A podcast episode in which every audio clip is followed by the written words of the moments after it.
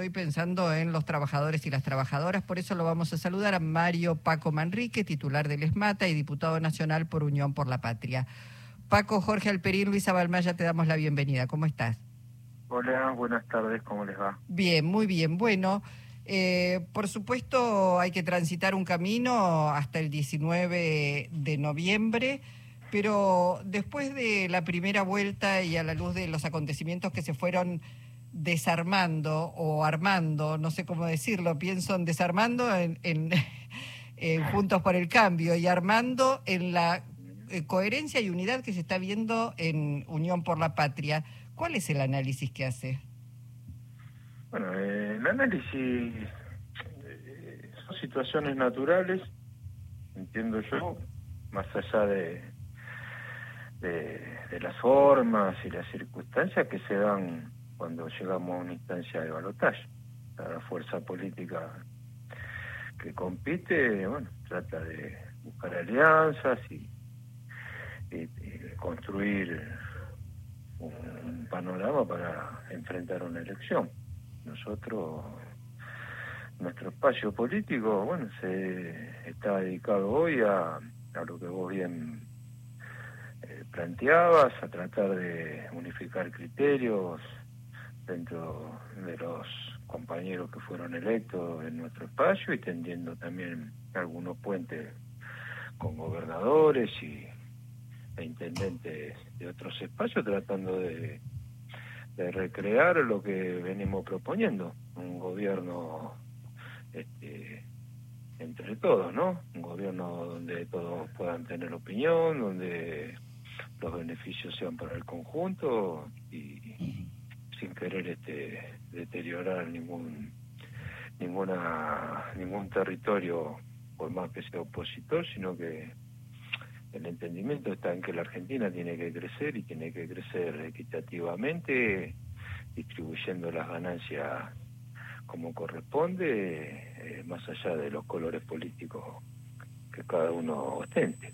Manrique, Por otro lado, bueno, será problema de ellos, no, no me corresponde a mí opinar sobre las metodologías que utiliza la, la oposición.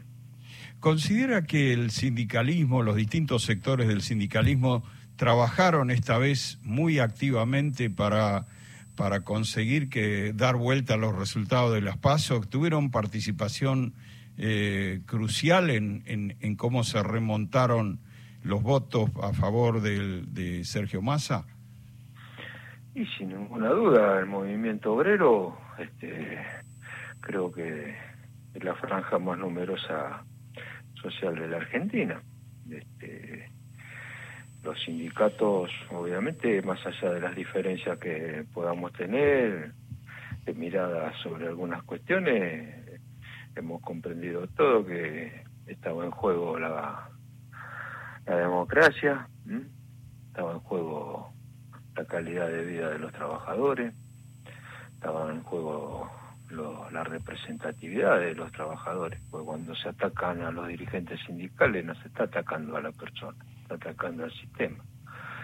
Y querer romper este a las instituciones sindicales es sacarle a los laburantes las herramientas que le dan esa paridad a la hora de discutir su salario y sus condiciones de trabajo. Creo que todo eso la oposición lo puso arriba de la mesa y ponía en riesgo el interés general de los laburantes y los sindicatos sabiamente dejamos de lado las diferencias y nos pusimos a trabajar para el objetivo primordial que es que ganara nuestra fuerza política.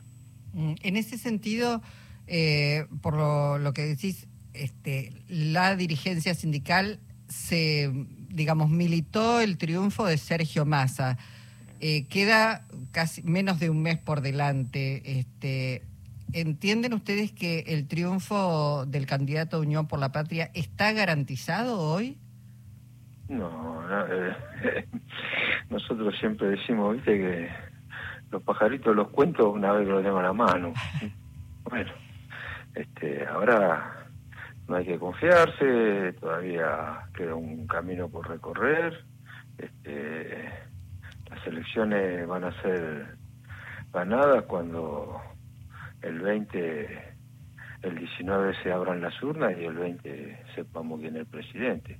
Mm. Hoy corremos con una ventaja, ganamos las elecciones generales, tenemos que ir a un balotaje y obviamente alternativas están abiertas y hay que seguir trabajando con la misma intensidad, sin triunfalismo y, con la humildad de saber que, bueno, cuantos más votos saquemos, más legitimización va a tener el gobierno y, más poder político vamos a tener para poder hacer las transformaciones que necesita la Argentina. En la campaña de la primera vuelta, Bullrich le apuntó muy directamente al, al sindicalismo, ¿no? Como, como un objetivo que iba a combatir duramente con spots que tenían imágenes de dirigentes sindicales y todo.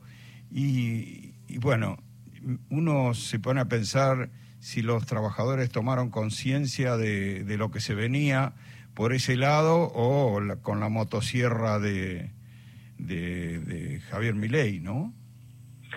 Obvio, este, los trabajadores más allá de, los enojos que, que puedan tener y que son legítimos, siempre lo voy a decir, este, este, tenemos trabajadores pobres, tenemos mucha gente que tiene la heladera vacía y bueno, ese enojo se canalizó al principio este, en una extensión de bronca. Y, bueno, después la gente, como siempre dije, yo confiaba mucho y confío mucho en mi pueblo. Entiendo que más allá de las necesidades que, que está sufriendo, va a tener esa capacidad de reflexionar y entender cuál es la mejor opción que lo puede sacar de su situación apremiante que hoy vive. Y bueno, en ese camino estamos, de, ganando nuevamente la confianza del electorado, mostrándole en los hechos que lo que proponemos lo proponemos en serio, porque lo estamos traccionando. Y, bueno, nos queda cumplir con el contrato social y, y que ojalá lo podamos lograr y, y bueno, que la gente vuelva a ser feliz, que creo que es el objetivo de la sana política, ¿no? que todos estemos felices. Ahora, como pensemos. Mm. ¿Usted registra en su propio gremio eh, un, quiebre en los trabajadores más jóvenes en el sentido de que se ha atribuido a, muchos sectores juveniles un apoyo muy fuerte a mi ley? ¿Eso se, se verifica en, en los trabajadores más jóvenes de su gremio, por ejemplo? No, no, eh, obviamente dentro de un gremio tan numeroso como el nuestro y, en un gremio que tiene un promedio de edad de 30 a 35 años, mm. eh, no me voy a rogar de que todos los compañeros son, los compañeros jóvenes son todos peronistas. Hay de distintas posiciones políticas, pero nosotros charlamos mucho con nuestros compañeros, la esencia de este gremio se basa en la comunicación permanente a través de nuestros cuadros, haciendo reuniones con la militancia, charlando de política, bueno, tratando de llevarle claridad lo, lo más profundamente posible que podamos para que después cada laburante mecánico como ciudadano pueda tomar la mejor decisión. Entonces, creo que el gran trabajo que hizo el movimiento obrero en esta etapa de las elecciones fue esa, es charlar mucho con sus trabajadores, explicarles las diferencias de las propuestas electorales, cuáles son las bondades y cuáles son los perjuicios que nos puede traer cada una y, y bueno, y el laburante respondió eligiendo lo que pensó y lo que piensa es mejor para su futuro. Ahora, Paco, perdón, pero digo, me parece que hay un salto cualitativo en esta elección y ojalá esto se reitere o se repita el 19 de noviembre. Y lo, lo planteo así porque se dijo históricamente que no se pueden ganar elecciones con inflación alta y Argentina hoy tiene una inflación alta y sin embargo, sin embargo, muchos trabajadores igual acompañaron a, la fórmula de Unión por la Patria. Esto significa que advirtieron el riesgo que implican las derechas más brutales, digamos que no se ven solamente aquí en la Argentina, lo estamos padeciendo con la propuesta de Macri, Bullrich y Milley, sino digo, estas, estas derechas se ven en el mundo entero, digo, parecería que hay un mayor grado de conciencia del pueblo, porque la inflación es alta, con la promesa de ir bajándola, pero digamos, sigue siendo alta y sin embargo la elección se pudo dar vuelta. La elección se pudo dar vuelta porque eh, volvemos a lo mismo, ¿no? Cuando vos, eh, eh, bien lo decís, es una elección atípica, ¿no? Un candidato que es ministro de Economía y tenemos una inflación de más del 100%, eh, gana una elección eh, en cualquier otro momento histórico de la Argentina sería impensado. Este, lo que pasa es que vos tenés un mensaje que reconoce los errores, pero también te explica cómo pensamos salir de esta situación y qué cosas debemos corregir. Contra otra propuesta que lo único que te habla es de exterminación de una clase política, la exterminación de un pensamiento político, de la eliminación de derechos como base fundamental del crecimiento de la Argentina, como base fundamental de la aplicación de, del poder económico y la ley del mercado. Y bueno, el laburante, yo creo que a veces lo, la clase política o algunos políticos subestiman al trabajador. Creen que es una persona que escucha pasivamente, sin analizar las cosas y, y que es fácil de, conducir hacia un camino que, que ellos entienden. Eh, y el laburante este, en la Argentina sufrió muchas etapas, disfrutó de otras. Tenemos una historia muy vasta, eh, pendular, digo, ¿no? Mm. De estar bien a estar mal, de estar bien a estar mal. Bueno, ojalá esta nueva etapa que nos toca gobernar este lo podamos hacer durante mucho tiempo, porque también entendemos que una nación no se transforma en cuatro años o ocho años eh, de dos mandatos seguidos, sino que debe ser una política constante durante más de 20 años para que se establezca definitivamente una forma de, de vivir, leyes de Estado que no sean inmodificables y que puedan enmarcar la vida social de, de un pueblo con tranquilidad. Mm. Eh, bueno, y eso lleva una constancia, lleva un compromiso, lleva un entendimiento de muchas de las fuerzas políticas. Acá hay que eh, discutir leyes de Estado y tiene que tener el aval de todas las fuerzas políticas para que cualquier gobierno que venga después, sea del signo que sea, no las pueda modificar. Claro. ahí vamos a tener un país previsible y todo vamos a ver hacia dónde vamos. Bueno, Massa está planteando este, que es, un país, está pensando un país y que con esta elección se define un país para los próximos 20 años, ¿no? Lo, lo acaba de decir de alguna manera. Y también digo, bueno, demostrar que la política sirve para algo, porque también señala, bueno, el lunes más de un millón de trabajadores van a recibir entre 50 y 500 mil pesos más en su bolsillo. Está todo el tema del IVA, la devolución del IVA por la canasta básica. Digo, eh, no es solamente decir, sino, bueno, eh, demostrar que sí hay cosas que se pueden hacer, más allá de las dificultades y de todos los condicionamientos que, digamos, que recibe la Argentina. Y sí, bueno, eso entiendo fue el gran acierto de, de nuestro candidato, es desde su lugar tomar las decisiones adecuadas, mostrándole a la gente que lo que él expresa en sus palabras está dispuesto a hacerlo en los hechos. Y eso la gente lo, lo ve, lo reconoce, la gente sabe que no va a haber milagro, que va a ser un camino lento, pero vamos a ir hacia adelante y, que necesitamos tiempo porque acá hay que rediscutir la deuda, hay que este, eh, ver el tema judicial, hay muchas cosas que tenemos que, que resolver.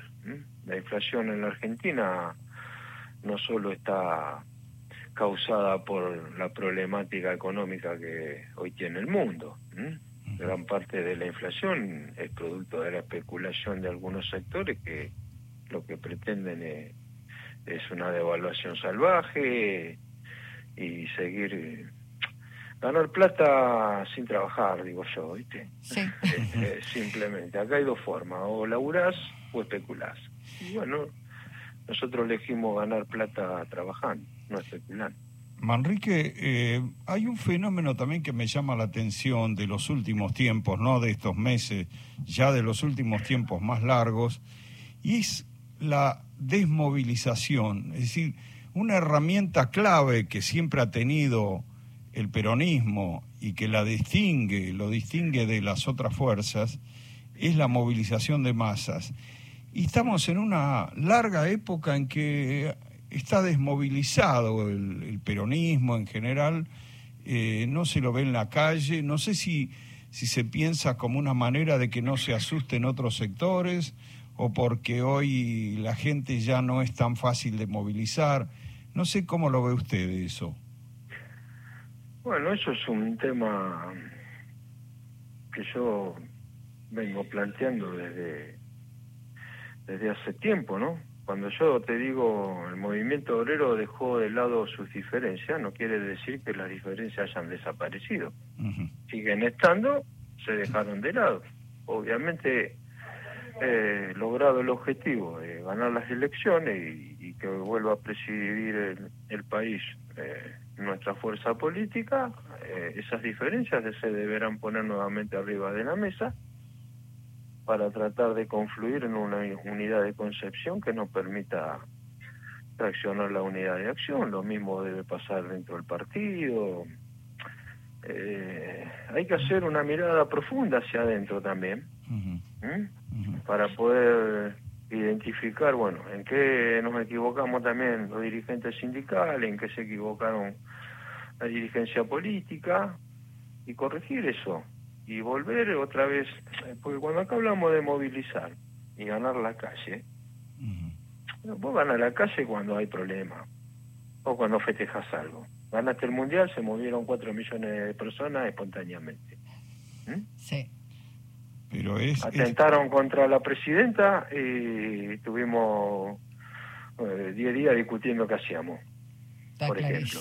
¿Entendés? Entonces, no quiero abrir otra vez esa discusión, será una discusión que debemos tener después de, ganar las elecciones y entiendo que eh, debe ser un debate rico apuntando a, recuperar nuestra esencia, a recuperar nuestras banderas, a no perder el contacto permanente con la ciudadanía, que quizá en algún punto eh, nos alejamos sin darnos cuenta y bueno, eso se ve reflejado en lo que estaba vos expresando, ¿no? Mm.